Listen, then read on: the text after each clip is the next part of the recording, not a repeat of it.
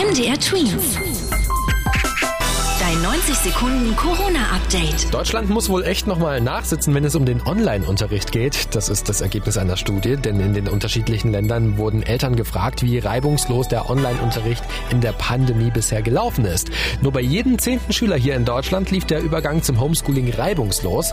Am besten lief es offenbar in Singapur ab, denn das Land belegt in der Studie Platz 1. Von den sechs befragten Ländern landete Deutschland auf dem letzten Platz.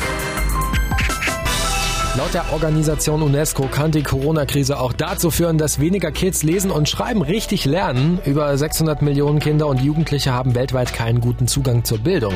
Besonders betroffen sind den Angaben nach Kinder in Afrika und Zentral- und Südasien. Die UNESCO sagt, die Politiker sollten weiterhin aufpassen, dass auch diese Kinder lesen und schreiben lernen können und dass da jetzt nicht die Gelder gekürzt werden, die diesen Kids bisher geholfen haben.